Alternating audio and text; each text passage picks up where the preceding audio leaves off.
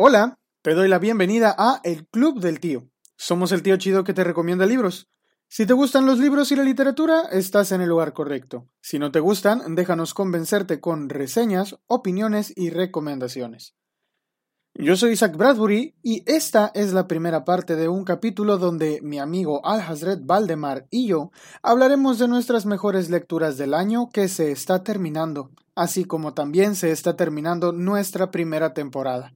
Disfruta del capítulo completo porque pasarán varias semanas sin que volvamos a escucharnos. Hola, ¿qué tal? Sean todos bienvenidos a este nuevo episodio de El Club del Tío. Pues la verdad es que tenía que pasar. Si ustedes ya vieron el título y la descripción de este episodio, tenemos que decirles que sí. Este es un final de temporada.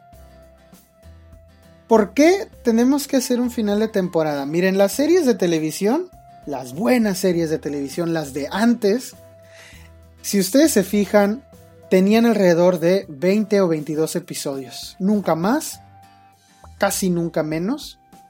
Porque, pues es 22 episodios para una serie, pues es casi medio año. Nosotros empezamos un prometedor 12 de agosto con este proyecto y ya han pasado, ya ha pasado. De agosto a diciembre, ¿cuántos meses son? ¿Cinco?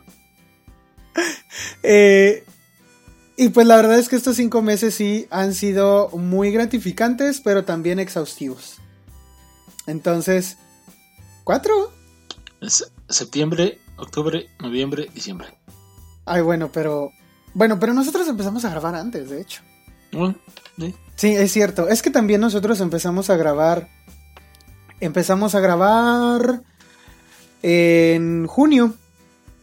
En junio empezamos a grabar, de hecho.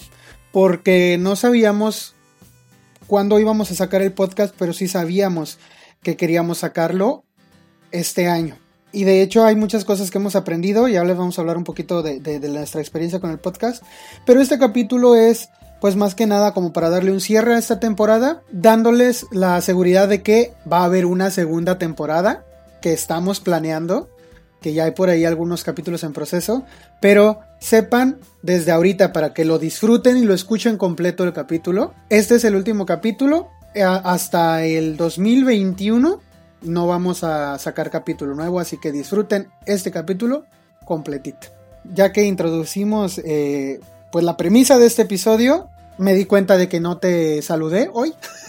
¿Cómo estás, brother? Muy bien, yo perfectamente bien, súper contento porque aparte ya mero se termina este año y eh, mi parte frívola que espera recibir muchos libros está por aquí conmigo porque me voy a autorregalar, espero, muchos de ellos. Fíjate que yo los únicos libros que recibo son los que me autorregalo. O sea, definitivamente no, no tengo quien me regale libros. Bueno, sí, querida amiga Elinor, ella sí me regala libros. Y el año pasado, eh, bueno, es que Elinor, han de saber ustedes, a lo mejor no, no, sé, no me acuerdo si se los dijimos cuando Elinor mm, nos acompañó en el podcast, pero ella trabaja en una librería.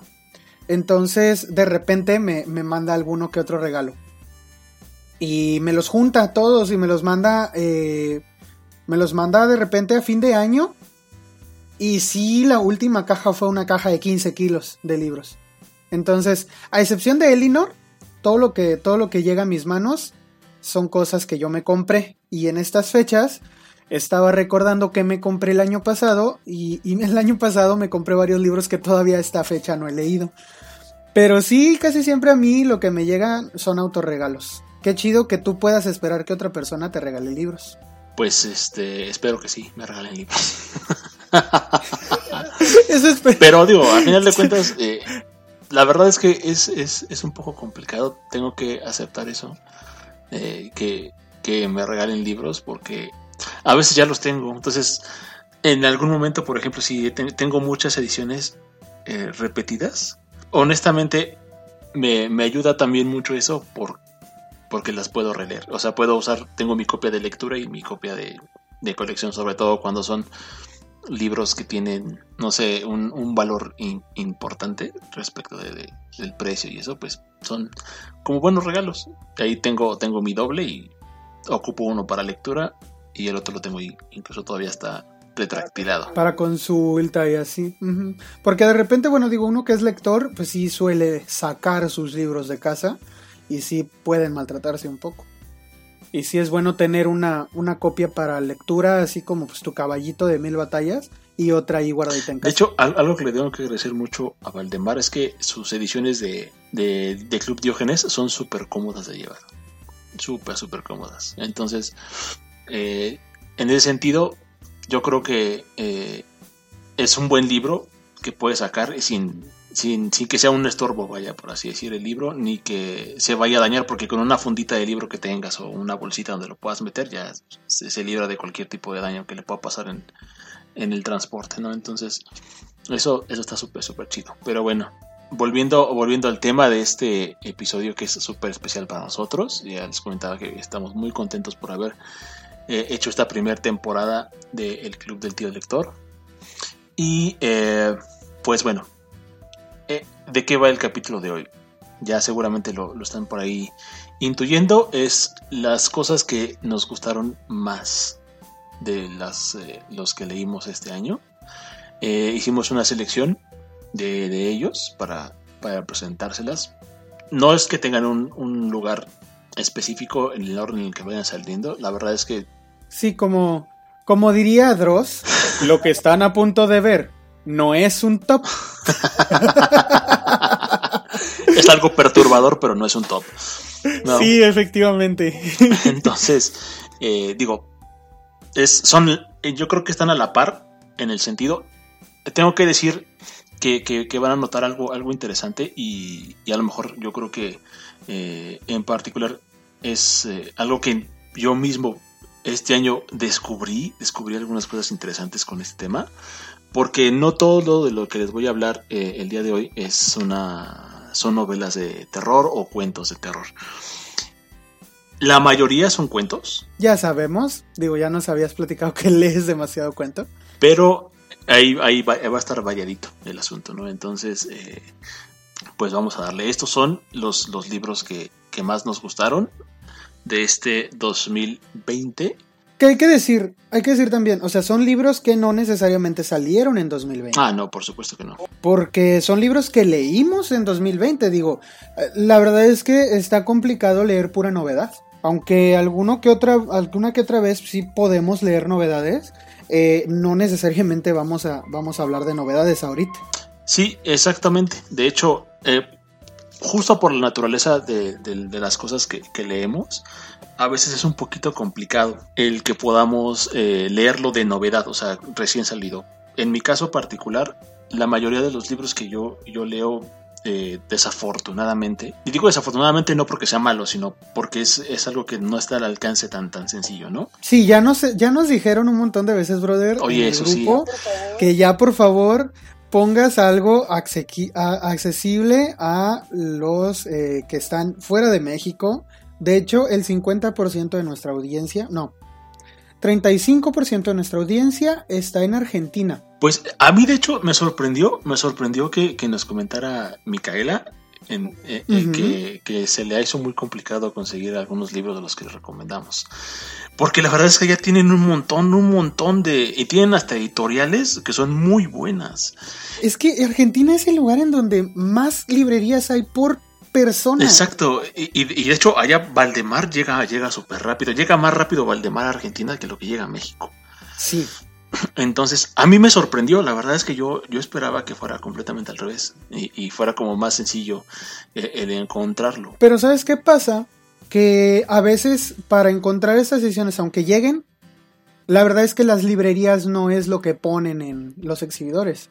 Y a veces no es lo, como que lo más vendido, entonces también eh, se queda oculto y a veces los lectores necesitamos tener como cierta pericia para ir a buscarlos en ciertas librerías. De hecho, de hecho algo, algo que hago yo es que procuro ir, ir pues muy seguido a, ciertas librerías a las que ya tengo identificadas, a las que más me gustan, para hacerme amigo de las personas o de los vendedores que están ahí. Entonces, pues ya llego y ya saben qué tipo de cosas me gustan y luego, luego me dicen, oye, ¿sabes qué? Eh, me llegó esto nuevo, ¿no? La única librería en México que yo conozco que no hace eso y que sí tienen escaparates eh, editoriales como Ciruela, como Valdemar, como El Zorro Rojo, es El Péndulo. Pero es una librería que está enfocada 100% a, a, editoriales de, muy alto calibre.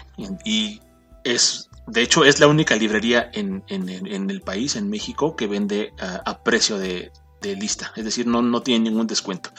Si el libro cuesta 800 pesos, son los 800 pesos que te cobran. Fuera, fuera de eso, eh, la verdad es que aquí, aquí sí tengo que, pedir una, una disculpa por adelantado, porque la verdad es que no lo voy a dejar de hacer. Sí, la verdad es que se entiende. Mira, tú, bueno, algo que me decía Al Hazred tienen que saberlo, es que, porque yo le decía, ¿qué vamos a hacer en el episodio? Le digo, mira, otros lo que hacen es un, es un top de sus lecturas y todo esto. Me dice, es que yo voy a la segura. O sea, yo no es de que un libro sea mejor que el otro, no es de que un libro no me haya gustado. Y, me, me llamó la atención cuando me dijo eso, porque a mí sí me pasa todavía que yo a veces me llevo decepciones. Este año me llevé decepciones con algunos libros de los cuales pues no les voy a hablar porque me decepcionaron y no vale la pena hablar de un libro que te decepciona. Quizá en algún momento hablemos sobre libros decepcionantes, pero, pero no, no en este. Entonces, el, conocer a un lector que lee puras cosas que terminan gustándole al 100%, pues ya habla mucho de eh, su experiencia y su pericia a la hora de leer. Y a mí todavía me pasa con algunos libros, pero creo que pues también el tiempo que llevamos leyendo pues nos dice mucho de qué cosas elegimos. Entonces ya cuando tú me dices, no, pues es que lo que sea de Valdemar, cómpralo, eh, ya me da a entender, ah, ok, eso no lo puedo decir con eh, cualquier otra editorial tipo, no sé, de Penguin. No, no todo lo que sale de Penguin es, es una garantía de calidad. De hecho, fíjate que para mí, yo, yo tengo sentimientos encontrados con Penguin Random House. Porque creo que es una editorial que nos ha hecho muchos favores y al mismo tiempo es una editorial que se ha dedicado a, publicar un montón de basura. Entiendo el punto porque yo sé que, que, tienen que vender para poder sobrevivir. Y lamentablemente el mundo editorial es un, es un mundo que no, no voy a decir que es pequeño, porque si fuera pequeño no habría, no habría oferta, es decir, si no hay demanda no hay oferta, pero es, un poco complicado. Eh, es un poco complicado por, por, todo el proceso que lleva a hacer un libro, que ya en algún momento platicamos acerca, muy escuetamente, ¿no? Pero platicamos acerca del tema, y la verdad es que hacer un libro sí, sí es algo, algo bastante laborioso, por decirlo menos. Entonces, bueno, pero ¿a qué voy con esto? Es que eh, Penguin Random House sacrifica mucho, mucho el tema de la calidad de los autores que edita contar de publicar las cosas que se venden. Entonces, hay, cosas muy buenas, como por ejemplo el Barrel Royal, que, recién Minotauro, y pues lo aplicó en dos sellos, en, eh, en, de bolsillo y en Minotauro. No es de bolsillo, es Bucket. Bueno, Bucket. Pero Bucket es de Planeta. Pero es también Penguin Random House, ¿no? Planeta. Ah, sí, tiene permiso de Penguin Random House para publicarlo, pero acá, por ejemplo, en México, no está publicado por ninguna de las dos, por lo mismo, porque yo supongo que no tiene los permisos. No, de hecho, el, libro que, tenemos tú y, tú y yo, la edición que tenemos está importada de España. Sí, sí, sí. ¿Que dónde pueden conseguir ustedes que son de México? Eh, y le vamos a hacer publicidad porque pues, la verdad es que le compramos. Busquen en Facebook una página que se llama La Lechuza Ciega. Es una librería independiente manejada por una persona sumamente amable, Manuel, que eh, en realidad pues sí, es, un capo, el vato sí se rifa con los, con los libros que consigue y da muy, muy buen precio. A diferencia de otras librerías que venden en, internet, así en Facebook y que hacen envíos a la República, la verdad es que la lechuza ciega sí consigue muchísimas cosas y a un precio muy accesible. Casi como si lo compraras aquí en una librería de aquí. Exacto. Maneja, maneja envíos muy accesibles también. Y la verdad es que, o sea, si ustedes quieren algo de lo que mencionamos aquí, no lo consiguen, de una vez le decimos, vayan a Facebook, a la página de la lechuza ciega. No nos está patrocinando, pero, brother, si nos estás escuchando, patrocínanos. De hecho, de hecho, eh, eh, estamos por ahí planeando algo, algo con él. Sí. Porque eh, la verdad, digo, yo lo conozco personalmente y es una persona que sabe mucho, mucho del tema. No, no, no solamente en, en, tema de su, de su negocio, sino que sabe mucho de lectura, sabe mucho de lo que a mí me gusta del terror, por ejemplo, de ciencia ficción, etcétera. Le, gusta mucho y, yo creo que sería una, una persona que, que puede aportarnos mucho para, para el podcast. Entonces estamos planeándolo con él para que lo conozcan y evidentemente pues también eh, comentarles que es súper, súper eh, accesible. Confiable. Confiable. Es confiable, accesible, amable. Eh, la verdad manden, mándenle mensaje. Si consigue las cosas, es totalmente confiable y seguro. Y son, y son, y son cosas que justamente eh, cuesta mucho, mucho trabajo conseguir en librerías. O que de plano las librerías las tienen, las, no las tienen en su catálogo porque no las, no las importan. A mí me consiguió la primera cosa que yo le compré. Fue un libro que llevaba dos años buscando. Y fue eh, la primera edición en español de eh, Dexter, el oscuro pasajero. Exactamente. Y esa edición ya los reto a que la consigan en México. En México. En una librería, aunque sea de viejo. Está complicado, sobre todo para alguien que no vive en un lugar donde haya librerías. Y yo no la encontraba en internet en ningún lado. El primer mensaje que le mandé fue, oye, ¿podrías conseguirme este libro? Media hora después me dijo, este, me mandó foto, le dije sí, y se lo compré. Y no me lo vendió ni siquiera este, o sea, no me le puso un sobreprecio al libro. Vaya, no se manchó con el precio. Y el envío fue muy bueno, me lo hizo por, por Mercado Libre. Y ya sabemos pues que Mercado Libre tiene envíos súper rápidos y además eh, muy muy confiables. Entonces, la verdad es que yo desde allí, totalmente satisfecho, le he comprado varias veces más. Y tú, pues tú eres su cliente ya desde hace, desde hace un buen. Entonces sí, se lo podemos recomendar bastante si algún libro de los que les decimos aquí, ustedes son de México, lo quieren conseguir y no lo consiguen o no saben dónde, vayan y pregúntenle a él. Sobre todo los libros que les de los que les va a hablar al Hasred. ¿Qué te parece si empezamos de una vez? Perfecto. Pues eh, si quieres, empieza tú con el primer libro que te recomiendas o es, lo campechano. Ok, sí. Fíjate, bueno, sí, yo empiezo.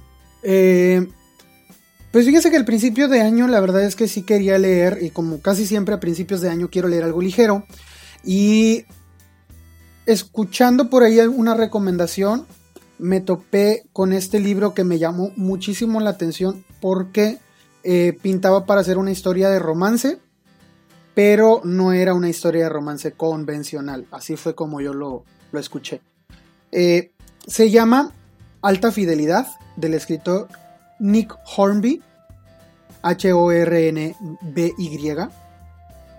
Y este libro de alta fidelidad que está editado por Anagrama, es la verdad fue, fue un hallazgo. Este año la verdad es que leí muchos autores nuevos, aunque ya tengo autores de los cuales he estado leyendo eh, mucho.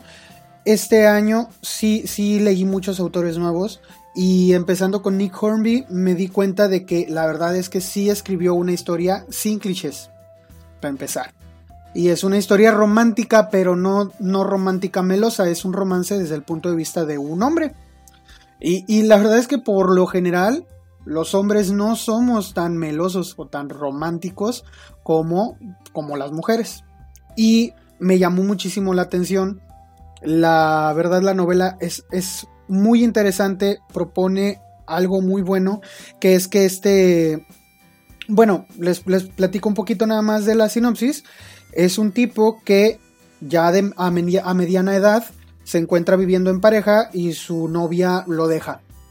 Y entonces se tiene que replantear por qué nunca se ha podido quedar con una de sus parejas o por qué nunca les ha querido proponer matrimonio o por qué, eh, qué rayos pasa con su estabilidad emocional que él no quiere sentar cabeza. Y nos vamos a dar un viajezote por muchas bandas de rock, porque él tiene su tienda de discos que vende discos de vinil todavía. La novela está ambientada en los 2000, poquito antes de los 2000, los noventa y tantos, ya noventas, eh, 2000 tempranos. Y entonces sí hay muchísimas recomendaciones musicales que puedes sacar de, de, esta historia. A mí me han estado llamando mucho la atención libros que recomiendan temas musicales porque igual así conozco dos, dos, cosas ¿no? que me gustan mucho, que son eh, pues escritores y aparte música. Y en este libro pues vamos a hacer un repaso por las relaciones de este tipo y cómo la fue regando en cada una de esas relaciones y por qué eh, así, así viendo cómo la fue regando en cada una de esas relaciones, entonces se da cuenta de qué es lo que está mal con él y por qué no puede tener una relación estable con nadie y por qué la última relación estable que tuvo fracasó. Entonces para mí sí fue una muy buena historia. No tiene un final nada meloso, pero tiene un, final muy muy satisfactorio. Y la verdad que fue un muy buen inicio de año para mí porque había pasado por un bloqueo lector como de seis meses. Entonces esta novela me sacó de, ese bloqueo lector y, es muy buena. O sea, Anagrama no edita muchas historias eh, simples, pues, digámoslo así. Y Nick Hornby tiene esta cosa de que sí aborda temas serios, como es esta mm, búsqueda de la madurez eh, de una persona que ya debería, pues bajo los estándares de la sociedad, pues ya ser suficientemente maduro porque ya se está acercando riesgosamente a los 40 años. Y, entonces sí explora mucho esto y para mí, a mí me gustó mucho cómo, cómo lo hace Nick Hornby y se los recomiendo bastante. Para mí es una versión muy, muy madura de lo que es a todos los chicos de los que me enamoré. Porque ya ves que es esta novela de la chica que va repasando eh, todos los chicos de los cuales tuvo un crush. Y este chavo sí repasa cinco relaciones que él tuvo en su vida anterior. Y de hecho, tiene que ir a hablar con ellas, con estas mujeres, para preguntarles por qué rompimos, por qué terminamos en realidad, o sea, qué estaba mal conmigo en ese momento. Y se da cuenta de que desde adolescente, porque una de las primeras relaciones a las que va las tuvo a los 15 años, y, se da cuenta de qué tonterías hizo y cómo dañó psicológicamente bien cañón a esta chava. Y, él no tenía idea de que él podía hacer esto. Entonces, sí es un viaje a través de la psique masculina como como desde este punto de vista de cómo vemos las cosas nosotros, por lo general, cómo las vemos en el aspecto romántico. Y me gusta mucho por eso la novela. Entonces yo les recomiendo que en cuanto puedan conseguirla, la lean. Aparte Nick Hornby tiene un modo de incluir la música en sus historias muy bueno. En la mayoría de sus historias tiene eh, mucho el tema musical siempre eh, tiene como esta nostalgia por los vinilos y, la música rock de antes. Entonces es un, es un libro que también les va a gustar mucho si les gusta mucho la música. Perfecto. Bueno, la verdad es que yo no, no lo conocía. Tampoco se me hacía como un... Bueno, tengo, tengo que decir algo. A mí eh, el, tema del, del, del romance sí es algo que me, muy, pues digamos, fuera, por así decirlo. Tú oyes romance y dices, yo estoy fuera. Eh, pero no en todos los casos. Eh, hay como ciertas excepciones. De hecho, hay un libro que, me gusta mucho que se llama Acero. Es de, de Valdemar, de una colección que se llama Pop. Es sobre vampiros, pero está centrado todo en una relación, pero es una relación así súper tortuosa. Y, es decir, no es, no es, no, es, como un romance convencional o rosa, por así decirlo, ¿no? Y a mí lo que me gustó de lo que comentaste sobre el libro, yo no, lo he leído, pero me gustó el tema de la música. Creo que es algo muy complicado de meter en un libro y acoplarlo a una historia para dar como ese giro de que tenga, que tenga una, una intención. ¿No? Que sea como un personaje adicional la música. Sí, la verdad es que sí, y sí es un personaje adicional. Gira, gira el tor en torno, eh, bueno, él tiene una costumbre que es hacer top 5 de todo. Y de hecho, curiosamente, y fíjate, no lo había pensado, empezamos esta recomendación de 5 libros con un libro que siempre habla de 5 cosas que recomiendas. Eh, él tiene esa costumbre, y de hecho empieza el libro diciendo top 5 de las relaciones que tuve y empieza describiendo cada una de ellas. También habla top 5 de música, este, top 5 de lo que quieras. Él tiene esa costumbre. Pero siempre eh, cuando habla de música, sí te dan ganas de escuchar muchas canciones de las que, de las que habla en el libro. También sí la música también te guía como por este aspecto de la madurez que está tomando conforme eh, te va hablando de, de, ciertas canciones y tú, y tú lees el tema y sí tiene tiene coherencia pues con lo que te está diciendo él en el libro y lo que dice la canción. Es algo que me gustó mucho, que, que puedes fácilmente interpretar la canción que te está recomendando como una extensión del libro que estás leyendo en ese momento. O sea, sí te pone mucho en el mood de eh, lo que estás leyendo. Y sobre todo si las escuchas. Si escuchas las canciones mientras lo lees, te, se, te metes más este en la historia. Sí, sí, es muy bueno. Eh, tiene dos adaptaciones cinematográficas. Una es del año 2000 algo y la otra es de 2019 o 2020 creo. La, la primera la pueden conseguir igual así se llama Alta Fidelidad. Eh, es, es, muy buena em, adaptación, pero creo que le falta un poquito de profundidad al aspecto psicológico, digámoslo así, del personaje principal. Pero en general es buena adaptación. Tiene a Jack Black, entonces es muy divertida también en partes.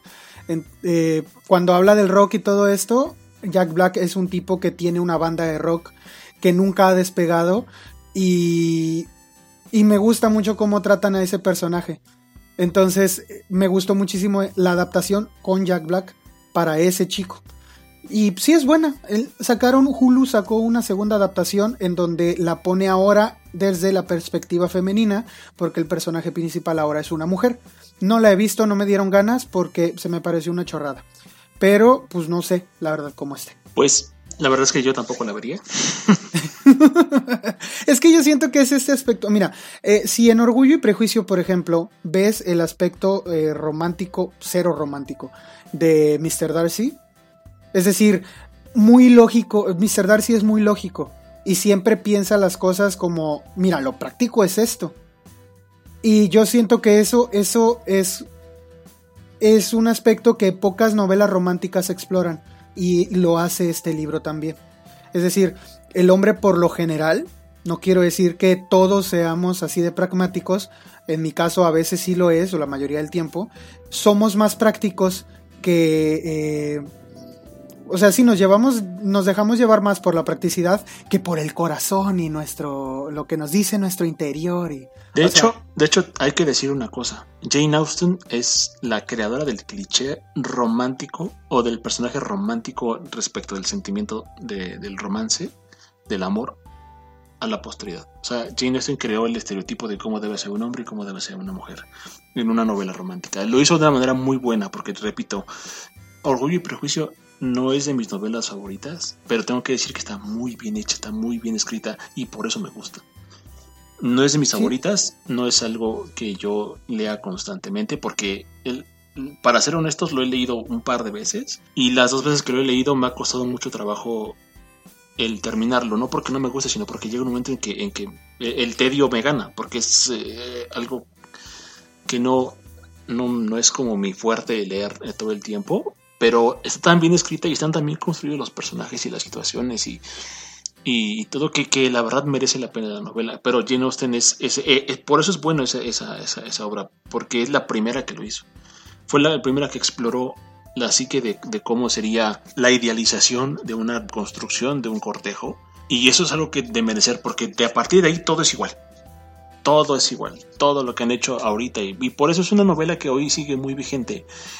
Y es de los pocos clásicos que se siguen leyendo, leyendo, leyendo, leyendo, leyendo, leyendo. Y se va a seguir haciendo porque justamente tiene la receta para todos los clichés que hoy existen y que le gustan mucho a la gente, pero ella fue la original y por eso es que es, es, es de merecer ese tema. Y te digo, y este libro me gusta porque retoma ciertos aspectos, pero desde el punto de vista no tan romantizado de un, de un hombre. Entonces sí fue como que un respiro verlo desde el punto de vista de un hombre. porque aparte el que lo escribe es un hombre y describe los sentimientos de un hombre y, una, hay que decirlo, o sea, una chica, por ejemplo, Jane Austen no va a llegar completamente a poder describir los, sentimientos de un varón.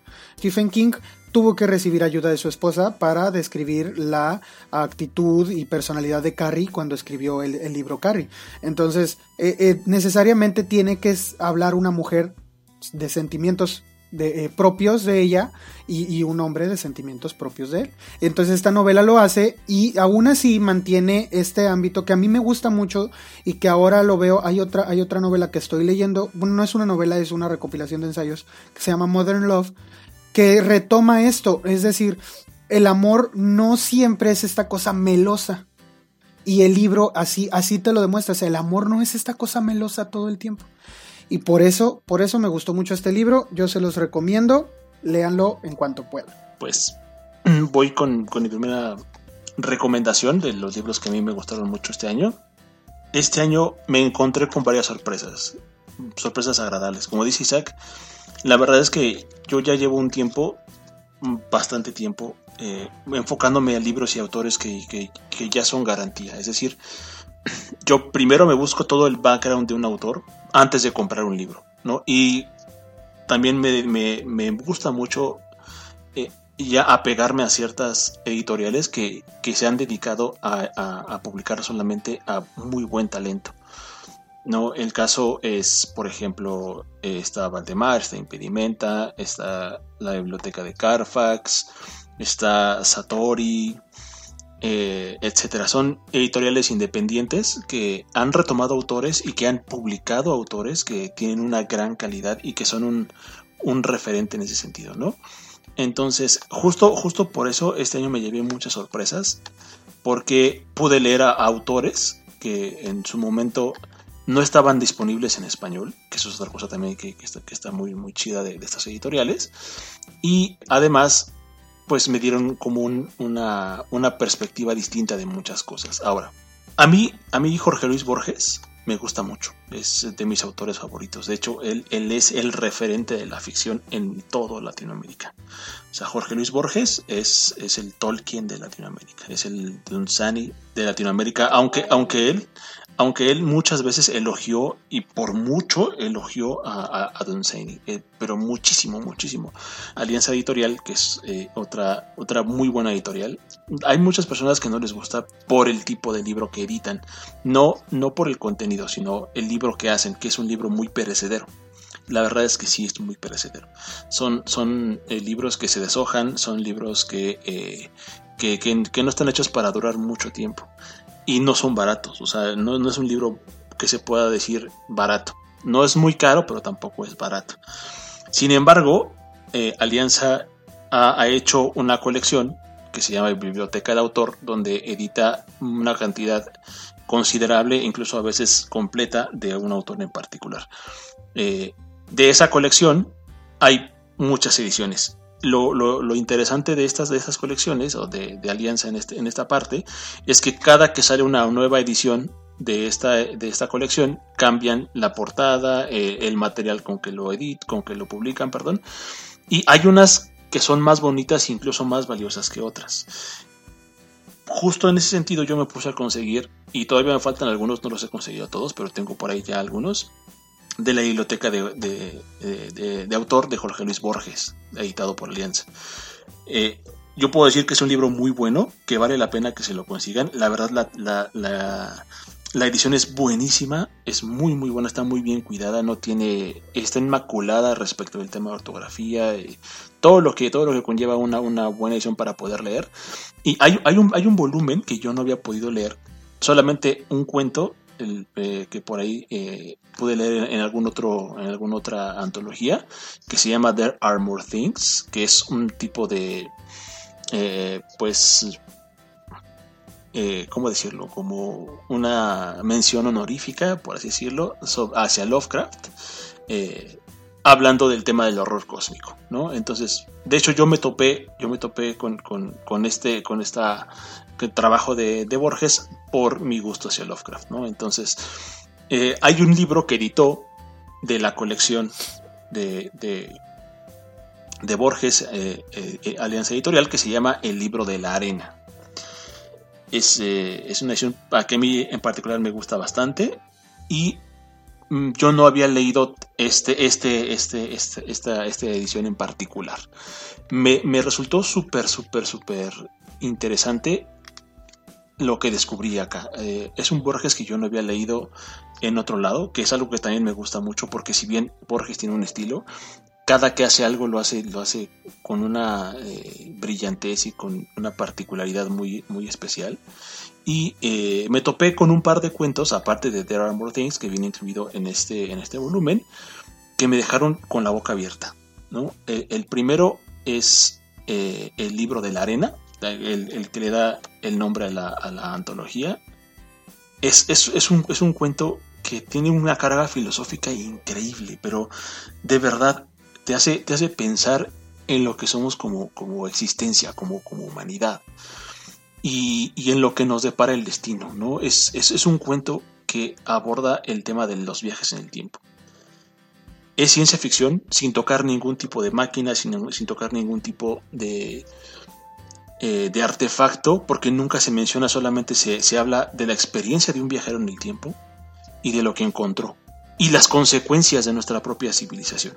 Es algo maravilloso, es, es un cuento corto, lo que decíamos en el capítulo anterior, es un cuento corto, pero es un cuento maravilloso que te lleva a, a todos lados te pone a pensar, al final te deja una reflexión bien interesante sobre lo que estamos dejando nosotros mismos, sobre la propia vida, sobre la muerte, sobre, sobre, sobre el tema de, esta existencia que todo el mundo busca, eh, de, la eternidad, de lo que significa la eternidad.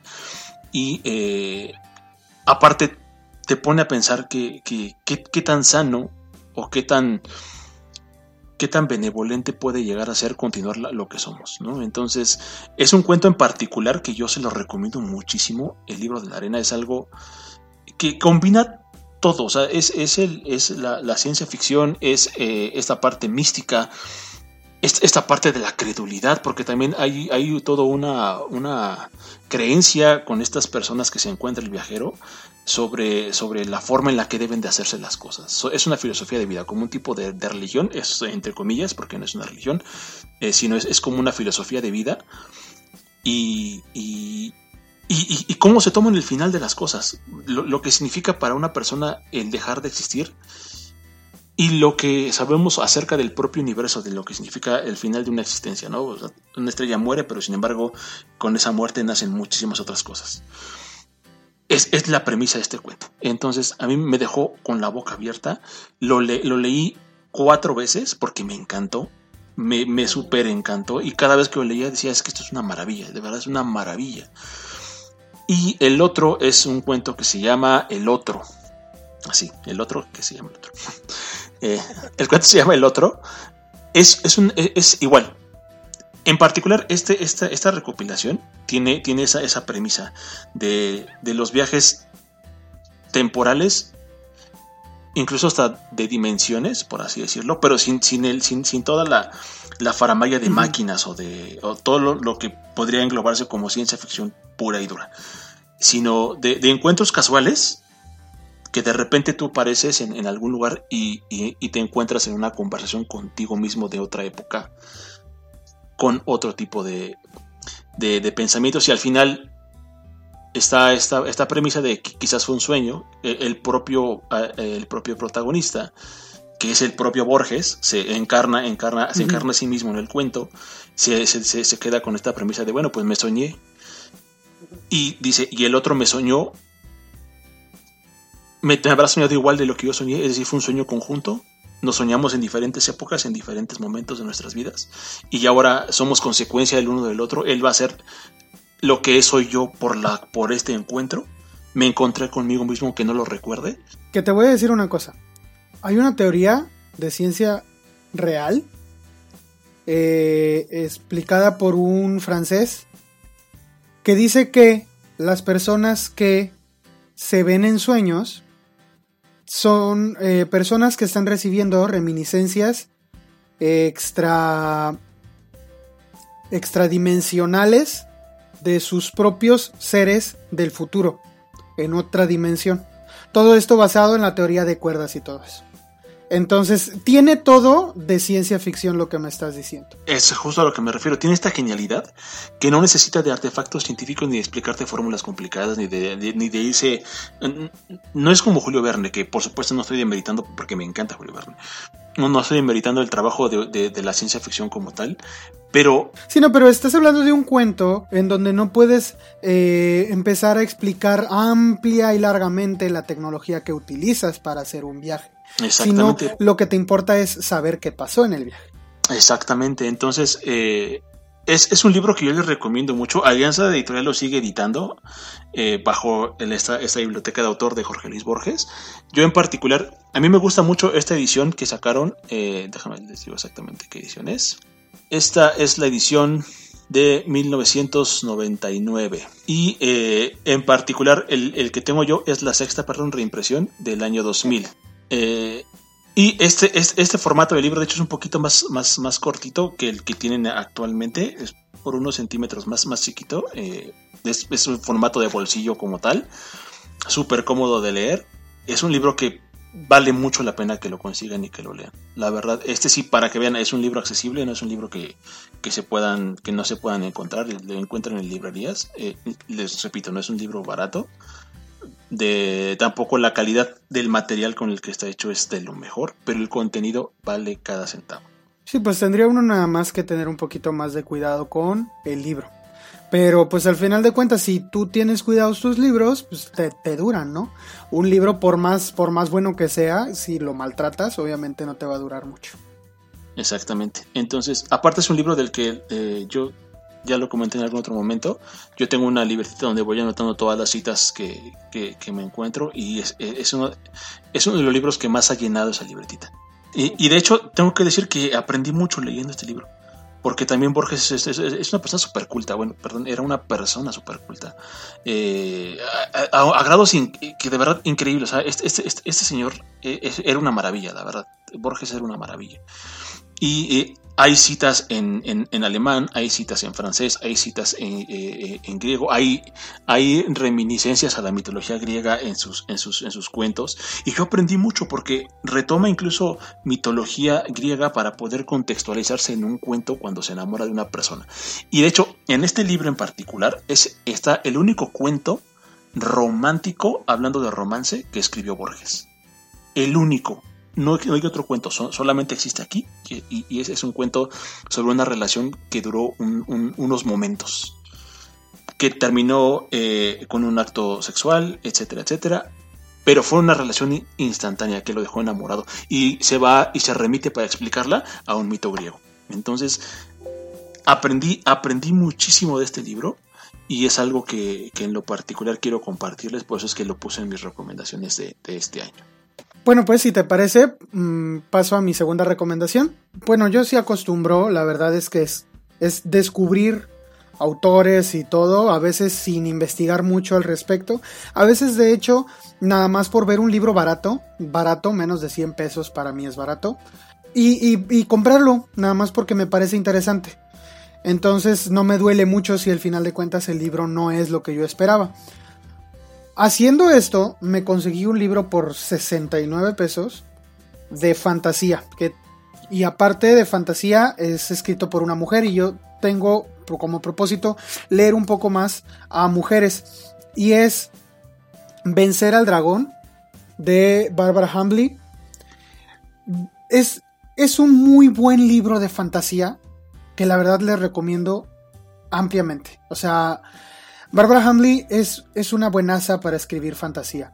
Y de hecho, eh, este libro tiene la, la premisa en la portada que dice, el libro que me convirtió en escritor, dice Brandon Sanderson. Que Brandon Sanderson es la voz de la fantasía americana en la actualidad. Y, y, como tal, pues tiene un peso enorme. Y cuando tú lees Vencer al Dragón, te das cuenta de que es muy, muy buen libro. No es una cosa... Mm, sin, sin tener que hablar de la, de la premisa de la historia, la verdad es que aborda temas muy, muy buenos. aborda, por un lado, el feminismo, porque lo hace, porque el personaje principal es una mujer y no por eso se nota que sea forzado. Es decir, eh, que el personaje principal sea una mujer y que como mi mujer también ella tiene que, eh, pues se ve en una encrucijada y es, es, tiene, pues siempre, como les decíamos antes, los libros tienen dos temas de los cuales le hablan. El tema que habla eh, abiertamente y el tema que trata entre líneas. El tema que habla abiertamente aquí es una mujer que tiene acceso a poderes mágicos casada con un hombre que no los tiene. Pero en ese tiempo las hechiceras, las brujas en ese momento, ya estaban como que en el mood de, pues yo si voy a hacer magia no voy a tener hijos, porque los hijos quitan tiempo. Pero ella decidió tener hijos. Entonces, eh, siempre está en esta, como que queriendo tomar esta decisión de voy a hacer eh, lo que estoy destinada a hacer porque puedo, porque tengo magia y, soy de los pocos seres que tienen magia, o voy a ser madre. Entonces, esta premisa que, y, esta incógnita que siempre tiene, que no es ni siquiera voy a ser mujer de este hombre, porque eso ella sobreentiende que a él le vale también. la apreciación de la mujer desde el personaje masculino, la verdad es que es muy buena.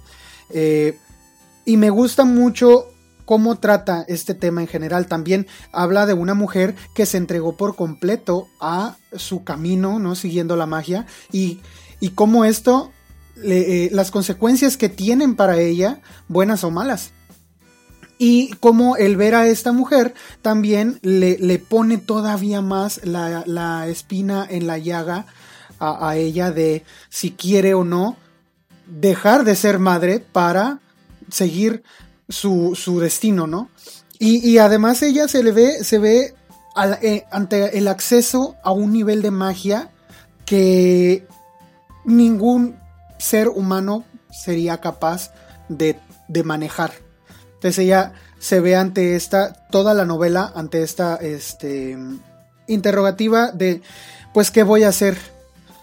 También me gusta mucho de esta novela que como les decía, el, personaje que es el, masculino, que no es el protagonista, es un matadragones, supuestamente lo que ellos van a hacer es, es ir a matar un dragón para que entonces eh, el rey les preste atención y les mande gente a cuidar su aldea porque ellos viven en una aldea muy aparte.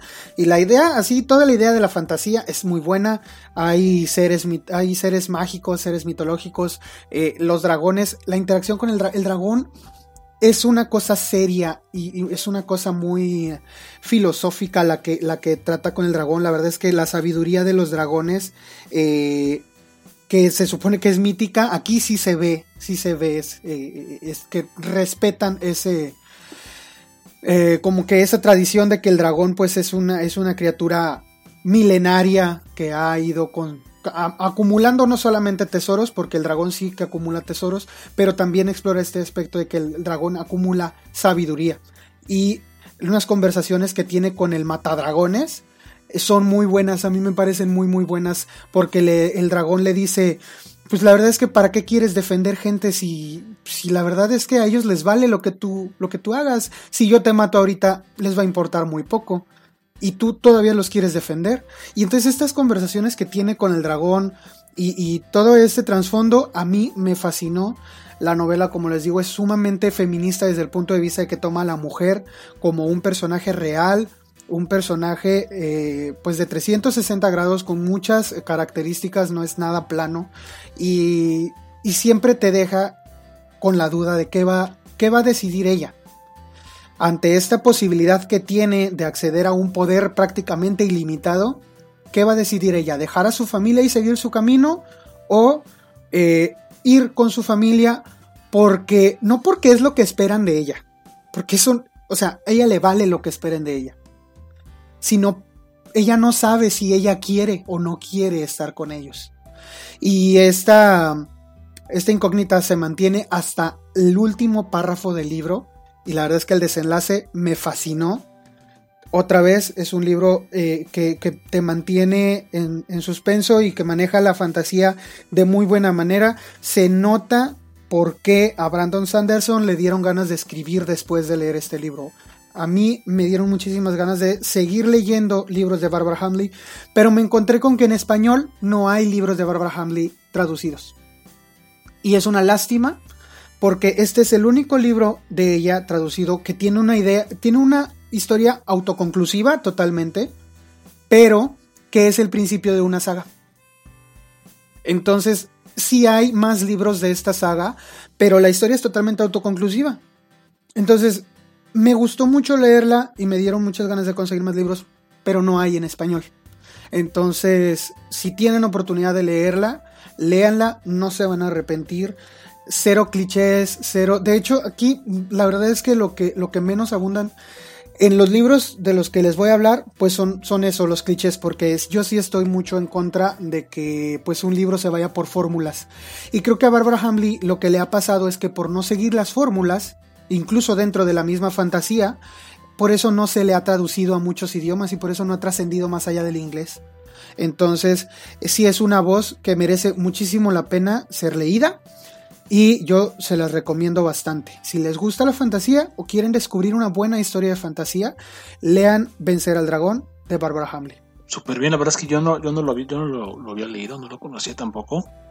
Estoy de acuerdo contigo que es una lástima que ese tipo de autores eh, que representan realmente lo que, lo que el arte debe de ser, esta, esta parte que transgrede las, las, las normas establecidas, que, revoluciona la forma de hacer las cosas, es lo que debe de leerse. Y yo creo que como lectores, mm, cuando se nos, nos topamos con algo así, lo que hay que hacer es apoyarlo y apoyarlo es eh, difundir la obra, eh, infundir en otras personas el gusto porque se acerquen a un autor, para que poco a poco las editoriales vayan editando o se, se, sientan con la confianza de, seguir editando a un autor porque saben que va a vender. Que lamentablemente ese es el, el, objetivo de las editoriales, como cualquier otro negocio. Pero, ¿Vender? pero realmente nosotros en, en, ese, en, ese, en, ese, en ese camino podemos ayudar a que autores se pongan a, a la venta porque son buenos. Es por eso que, que eh, particularmente yo de verdad eh, detesto a la novela juvenil.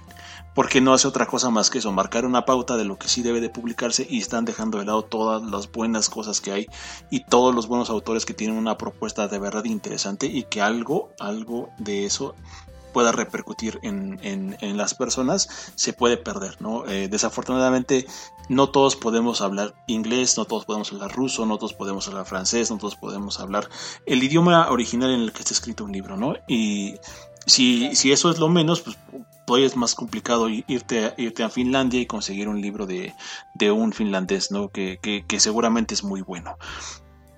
Y otro aspecto, otro aspecto que me gustaría resaltar de, la escritora es que ella, además de que es eh, una historiadora, tal cual, que estudió eh, historia, es una fanática del de, medioevo, entonces todas las descripciones, todas las caracterizaciones de los personajes, de, como es normal en la fantasía épica que se desarrolla en esta época medieval, la verdad es que son súper, súper eh, exactas. E, es decir, tienen fidelidad pues con la época en la que se supone que se están llevando a cabo. Salvo, obviamente, pues todos estos aspectos mágicos. Pero ella es, es una persona de estas que va a las ferias medievales y se disfraza, o se disfrazaba, perdón.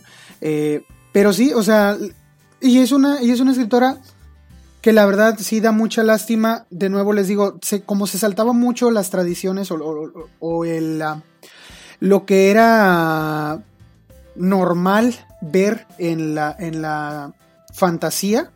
Es decir, eh, como esta redención del héroe, que, que es, que siempre el héroe tiene que ganar con la fuerza de la voluntad o con la ayuda de, sus amigos y que al final de cuentas, este, eh, pues la magia no es la solución a todo, bla, bla, bla. No lo hace ella. Es decir, ella no se va por la, por la fácil, en, sus historias y al, y al no hacerlo, por eso sí fue despreciada mucho tiempo. Entonces en español, Ediciones B sacó este libro en 2017. Yo les recomiendo que lo consigan. A mí me costó 69 pesos porque ya es, ya es una edición que empieza a ser descatalogada. Entonces probablemente la puedan conseguir muy barata poca gente le presta atención. Entonces, si la pueden conseguir, consíganla, no, no lo duden. Por ahí les aseguro que en alguna librería online ha de haber algún libro de estos muy, muy barato. Entonces, búsquenlo, consíganlo, les va a encantar. Y como les digo, la historia es autoconclusiva, no tienen de qué preocuparse de que la saga continúe. Aunque sí hay una saga, la historia es completamente autoconclusiva. Eso es algo muy bueno. Que a pesar de que pertenezca a una saga, cada uno pueda leerse de manera independiente, porque a veces a consigues la segunda, la tercera o la última parte y tienes que esperar a que puedas conseguir las otras para poder acercarte a este libro que ya tienes. Sí, o, del problema que se... A veces el problema que se pone en el primer libro no se resuelve hasta el tercero y esto no pasa aquí. Entonces me, gustó muchísimo ese libro y fue para mí que me gusta mucho la fantasía, eh, fue un, buen descubrimiento y para aquellos quienes quieren leer más a escritoras femeninas, pues ahí está la recomendación. Perfectamente, perfecto. Entonces, eh, pues es algo que de verdad eh, me gustaría me explorar, porque es un género que me gusta mucho, a mí la fantasía me gusta muchísimo, y qué mejor que descubrir una, una nueva propuesta en ese sentido, y sea mucho más sencillo para, pues todos empezar a acceder a este tipo de, de, obras y de autores que de verdad lo merecen, ¿no? Entonces, pues eh, muy buena recomendación, mi queridísimo Isaac. No lo conocía, pero seguramente me voy a, voy a buscar la forma de acercarme a, a, esta, a esta autora. ¿no? Y eh, hablando, hablando de, libros que, son escritos por mujeres, yo me topé con este libro que se llama No mires ahora y otros relatos. Eh, son cuentos de terror por un, una gigante del, del terror, que desafortunadamente es una desconocida también. Y aquí sí es algo que es desconocida, quizá porque no se le ha dado la difusión correcta, pero yo creo que la mayor parte de las personas que gustan del terror y que han y que han visto y leído historias de terror han tenido contacto con ella, principalmente por el tema del cine, y probablemente no se hayan dado cuenta. Eh, se llama Daphne du Maurier, o Daphne du Maurier, no estoy seguro, mi francés no está en su mejor, en su mejor punto, pero... Este es su mejor momento. Pero eh, si a ustedes les gusta el, el, cine de terror icónico, el cine de terror de culto, seguramente habrán visto Los pájaros, dirigida por Alfred Hitchcock. Y es, ese, esa, película está basada en un libro escrito por Daphne du Maurier, que es Los pájaros. Es un, es un libro y es una película que en particular me gustan muchísimo y que yo no sé por qué razón no hay una mayor difusión del trabajo de esta mujer. Es muy buena, de verdad es muy buena contando historias. Y este libro en particular es, eh, es eso, es, es, una recopilación de historias que que te llevan desde, desde un punto de vista eh, quizás, ¿cómo decirlo?, inocente. A, las cosas más atroces que, pueda, que, puedan, que puedan suceder. Justamente este, este, este eh, eh, el que da título a la antología No mires ahora es un cuento que, habla acerca de ese tema, de, cómo se puede percibir algo como, como inocente y al final termina siendo algo macabro, ¿no? algo que algo eh, que raya incluso en, lo increíble porque no esperarías que las cosas se desenvolvieran de esa manera. Y algo que hay que recalcar mucho de Daphne es que sabe contar las cosas de una manera bien inteligente. No te, no te mete en rollos eh, muy complicados a la hora de explicar el, objetivo, a pesar de que eh, puede intuirse el final de algunos de sus cuentos desde que vas leyendo. No es el objetivo del cuento el, que llegues al final para conocer lo que va a pasar, sino todo lo que hay en medio, lo que es lo, fantástico del cuento. Y a lo mejor eh, justamente el que sepas el final te, te, mete más en la historia para que puedas alcanzar este objetivo. ¿no? Entonces, los cuentos que están acá eh, en, esta antología son, son uno, dos, tres, cuatro, son cinco cuentos. Los que vienen son muy poquitos, pero la verdad es que son de una calidad increíble.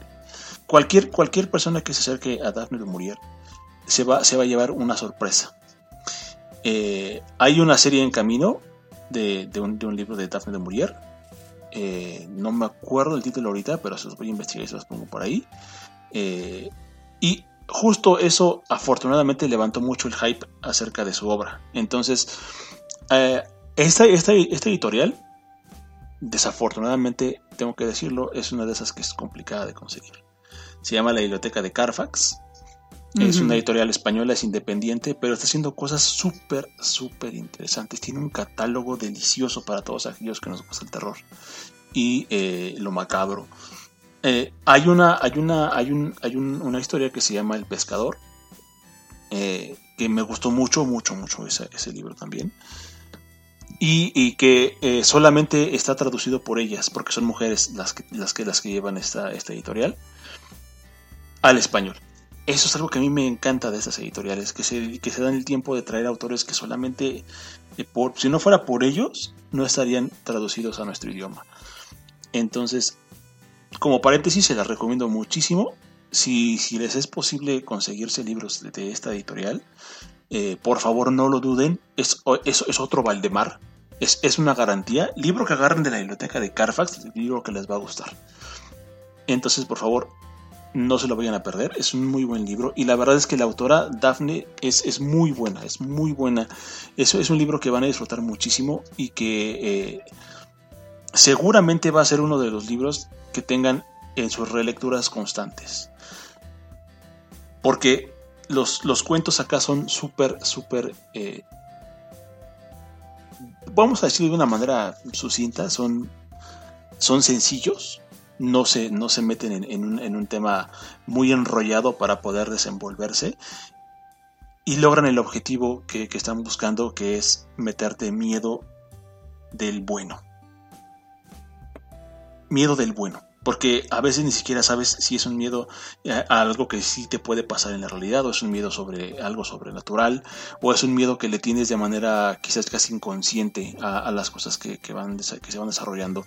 Se mete mucho con la psicología, con la psicología del lector, no con la de los, de los personajes, sino con tu propia psicología cuando lo vas leyendo. Y creo que eso es algo que, eh, que es difícil de conseguir que se metan en tu mente y que jueguen con, con tu mente eh, conforme vas leyendo. Entonces, para mí, No mires ahora, de Daphne du es uno de los mejores libros de relatos que he leído este año. Y eso, tengo que decirlo, ya es algo, algo, algo que decir en mi caso particular. Porque eh, eh, es el, el, formato de lectura que yo más leo y, obviamente son las, la mayor parte de lecturas que tengo para compartir. Entonces, que este, que este libro esté dentro de mis favoritos de este año de los relatos que leí es algo que, que, yo remarco, ¿no? Eh, porque es, y es imprescindible esta autora. Sí, miren, además de que lo que Al les quiere decir es que además de que tiene la garantía de la biblioteca de Carfax, tiene la garantía de su tío Al Hazred. sellado. Sí, sellado con garantía de su tío Hazard.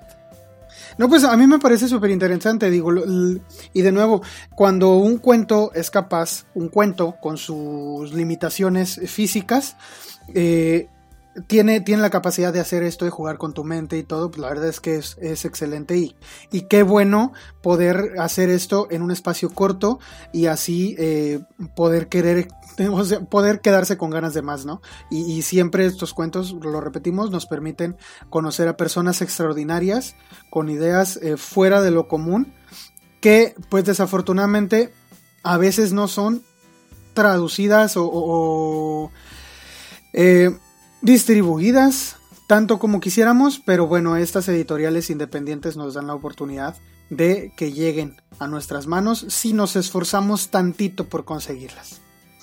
Aparte yo creo que en medida de que las editoriales se den cuenta de que de, que de este lado del charco hay, hay muchas personas interesadas en sus ediciones, probablemente puedan hacer un esfuerzo para hacer una alianza como Valdemar lo hizo hace, hace poquito tiempo con Colofón. Eh, Valdemar y la grama.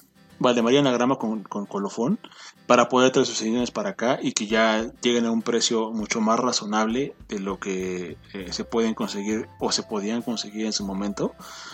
Es justamente Valdemar lo hizo porque se dio cuenta que acá tenían un mercado súper importante de lectores, por supuesto. Entonces, en medida de que hagamos esto, créanme que mejores editoriales con mejores propuestas van a llegar hasta sus manos de manera más sencilla. Pero esto solamente se logra a través de leer, de leer, de leer, de leer, de leer y de recomendar a su vez lo que les gusta. Sí, porque al final de cuentas este tipo de lecturas, yo creo que su expansión es de boca en boca. Porque no hay una maquinaria de marketing detrás de ellos, más que las recomendaciones de boca en boca. Entonces creo que lo que más, lo, mejor que podemos hacer es seguir recomendándolas más que eh, seguir apoyando a las multinacionales que tienen todo el dinero del mundo para distribuir su marketing por todos lados. Entonces, esta, este tipo de lecturas sí siempre, si ustedes pueden, recomienden este tipo de lecturas a quien más quieran, por favor. Bueno, pues si te parece, yo paso a mi eh, tercera recomendación, que es un libro que a mí me sacó mucho de onda porque yo no tenía, para, empezar no es algo que yo acostumbre leer, no es algo que... No es la temática que yo acostumbro leer para nada. O sea, eh, fue totalmente un género... pues que comienzo, que comencé a explorar por esta novela, que no sé si lo voy a retomar después porque no sé si haya novelas que lo hagan de este modo. Se llama El vampiro de la colonia Roma, escrito por Luis Zapata, un mexicano. El vampiro de la colonia Roma es un libro que sale en los años 70 en México, escrito por un pues es eso, un mexicano que además de ser mexicano, pues es homosexual y que pasó por muchísimo tiempo por la represión, ¿no? De, de, serlo y de, y de que la sociedad lo, lo, viera, pues como, pues como una persona indeseable, ¿no? Y, y refleja en este libro mucho de esto que él vive como persona pues homosexual, pero no solamente habla de, de, pues, de ser gay, porque no es una novela que hable de ser gay. Es una novela en, toda la expresión de la palabra, no es una novela que resulte inclusiva porque quiera ser inclusiva, sino que es una novela que es una novela y además es inclusiva. O sea, eso es punto y aparte. La novela bien podría tener como tema a una mujer heterosexual que se dedique a la prostitución y, la novela sería buenísima. Bueno, porque, porque el personaje principal, el famoso vampiro de la colonia Roma, es un, es un prostituto. Entonces, esta novela, al, al más puro estilo de la vieja y ya parece que olvidada novela picaresca, retoma todos los aspectos de esta novela con un personaje que, como es tradicional en la novela picaresca, a pesar de que puede hacer las cosas bien, le da flojera y no las hace. Es decir, siempre busca la vía fácil para, para ganarse la vida, para seguir adelante, para, eh, pues, él, pues él siempre sigue la ley del mínimo esfuerzo. Y todas las consecuencias que hay en su vida por seguir esta ley. E, e, esa es la tradición de, estas novelas, como El Periquillo Sarmiento, El Lazarillo de Tormes, que al final de cuentas siempre implican una lección de vida para quien las lee. El, Periquillo Sarmiento, por ejemplo, muchos mexicanos la recordaremos porque un día eh, en nuestra escuela fueron y nos regalaron un libro a todos, a todos los alumnos de primaria y secundaria en México nos regalaron un, libro del Periquillo Sarmiento y creo que fue la tarea de, un semestre leer ese libro y resumirlo y hablar de él.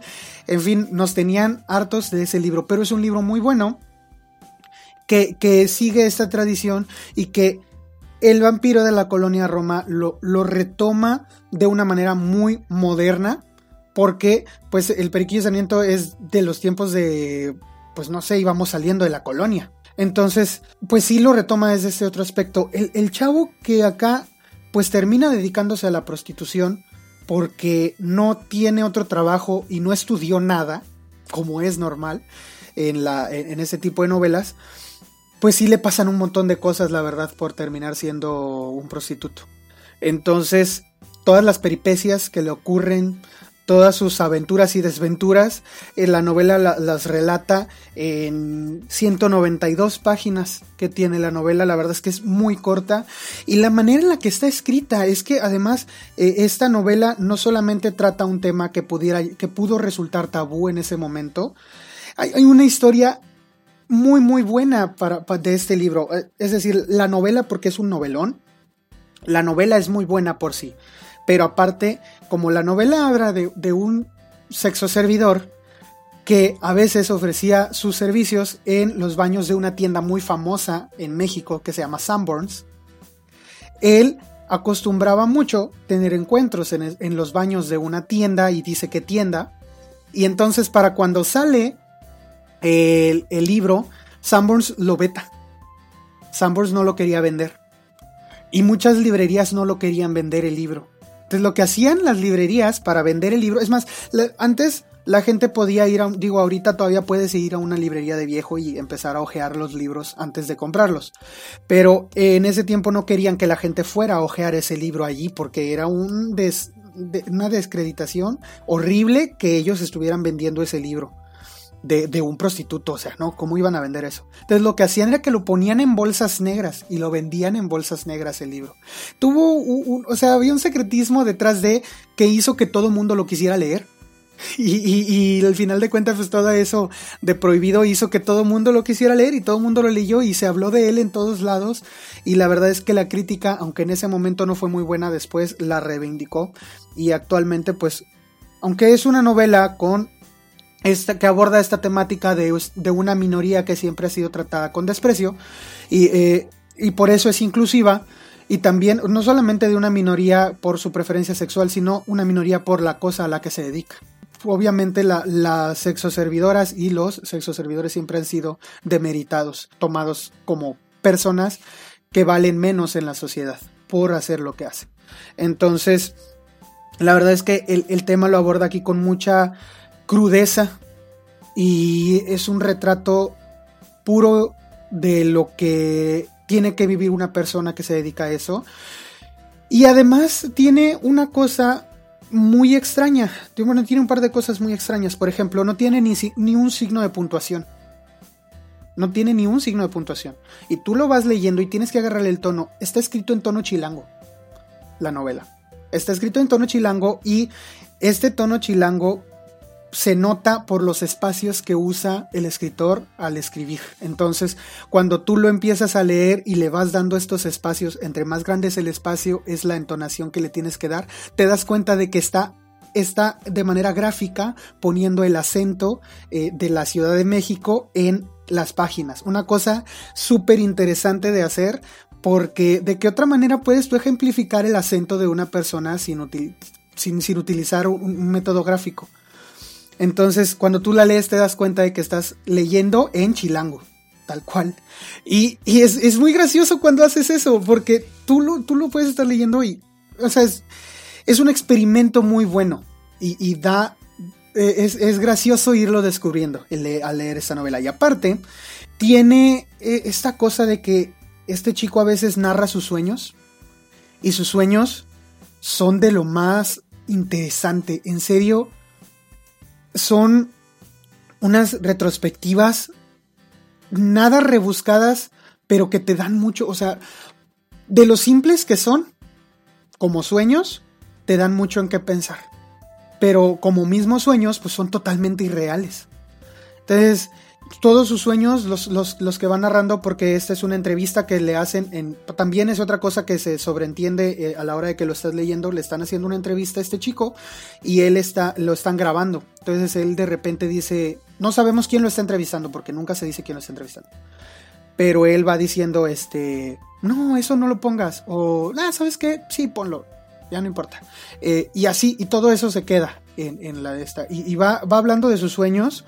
Y cuando habla de sus sueños, la verdad es que tú te pones a pensar en cómo se sentiría soñar eso y por qué estás soñando eso. Es decir, tú te pones a analizar sus sueños y, al analizar sus sueños terminas analizándote hasta cierto punto tú mismo porque es lo que tú entiendes por el sueño y siempre la percepción de un sueño depende de ti mismo. Entonces, la verdad es que descubres cosas chidas. Es muy buen libro. Eh, tiene una edición por el 40 aniversario que salió el año pasado. Si la pueden conseguir, está editada por De Bolsillo. Pues si lo pueden leer, si lo quieren, si les da curiosidad, pues léanlo y, lo, pueden, lo pueden conseguir. Pues la verdad es que no está muy caro. Entonces, y no es, no es complicado de conseguir. Pues la verdad es que eh, yo creo que es una, es una, una quizás hasta una, un, tema un poco visto desde un punto de vista poético, que, que tanto secretismo le haya dado tanto auge a, a, este, a este libro y que de alguna manera esa es yo creo que la mejor publicidad que le pueden hacer.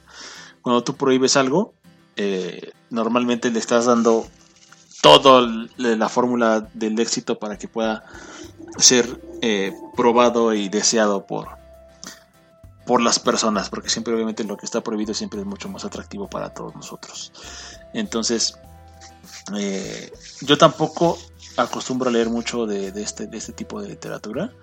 Eh, incluso a mí me se me hace un poquito chocante el darle como el título de esto, de literatura eh, LGBT.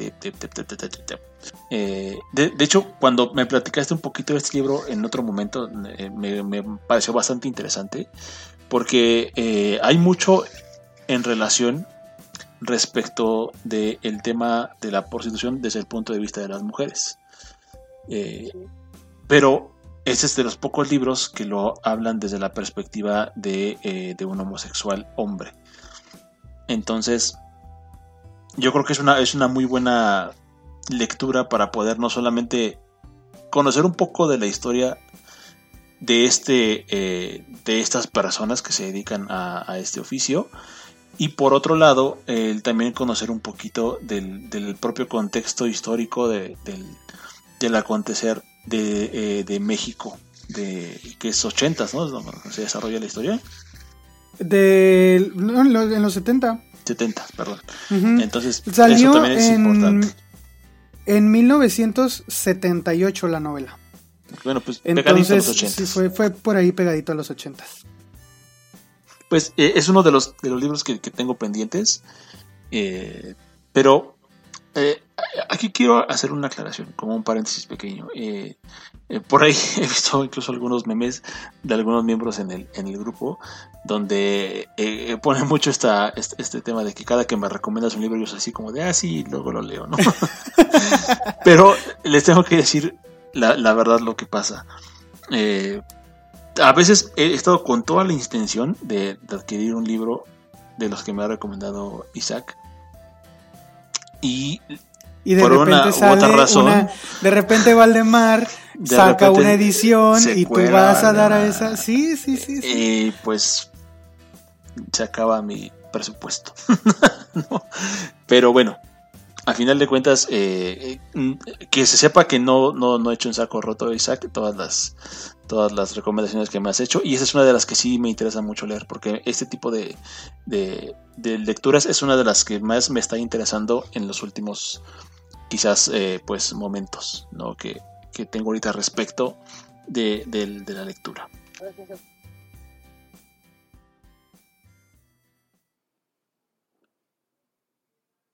Y bueno, como ya les había comentado desde el principio, esta es solo la primera parte de una conversación que para nosotros duró unas tres horas, pero para ustedes espero que pueda durar menos y de hecho por eso la separamos en dos capítulos. Si todo sale bien, el siguiente viernes van a tener disponible el último episodio del año, así que no se lo pierdan. También les recuerdo que pueden encontrarnos en la plataforma para podcast que prefieran, ya sea Spotify, Apple, Google, Amazon Music, ya estamos allí, en iBox también, en cualquier lugar donde escuchen podcast pueden encontrarnos. Nos encuentran como el Club del Tío.